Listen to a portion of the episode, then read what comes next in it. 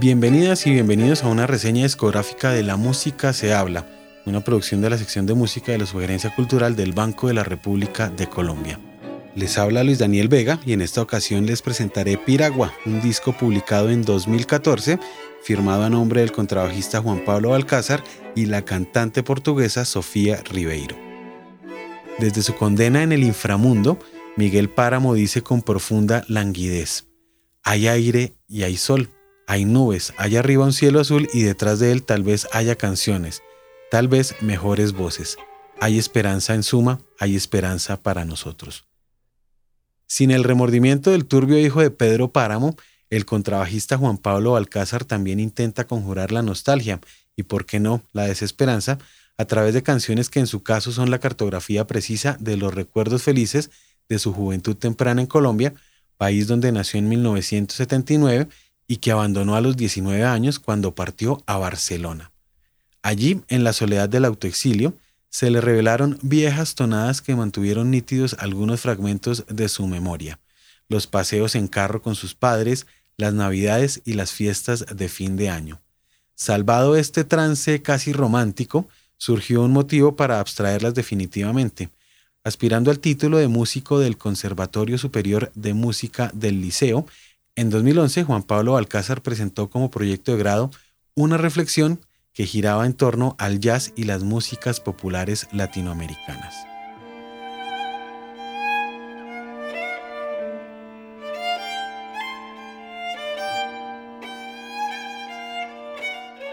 ¿Cómo lograr que no se convirtiera este gesto en una mera postal? Más allá de la interpretación literal del homenaje exótico y en su defecto, del idealismo nacionalista, el contrabajista se permitió ciertas licencias formales y así materializó nueve hermosas canciones que pertenecían, en su caso, al mundo invisible de los recuerdos.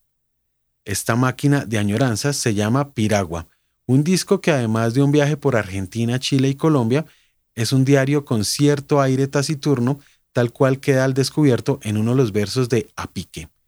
Dice la canción, qué cosa que de repente se me ha ido, Ido el suelo y está el vacío esperándome, nada me puede atajar, nada firme.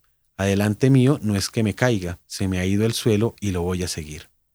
Además de esta canción original de Juan Quintero, uno de los integrantes de Aca Seca Trío, nos topamos, por ejemplo, con El Pescador y La Piragua, dos cumbias clásicas de José Barros, a las que el combo les arranca parte de su melancolía primordial, tal cual sucede con las versiones de El Cigarrito, una bella copla del malogrado cantautor chileno Víctor Jara, y Doña Obenza, canción que a ritmo de calullo andino popularizó en la década de los 70 su autor Néstor Chacho Echenique, miembro del legendario dúo salteño.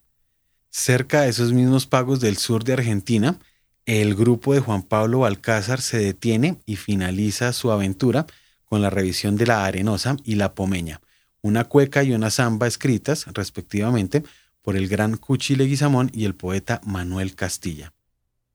Rodeado de algunos de los más consagrados jóvenes de la movida yacera en España, como Joan Mas, Miguel Pincho Villar, Tom Johnson, Marco Mezquida y Gonzalo del Val, Juan Pablo Alcázar logra una grabación sin aspavientos en la que aparece luminosa la voz de Sofía Ribeiro, cantante portuguesa que aislada de los clichés pomposos del jazz transforma el desarraigo en sosiego.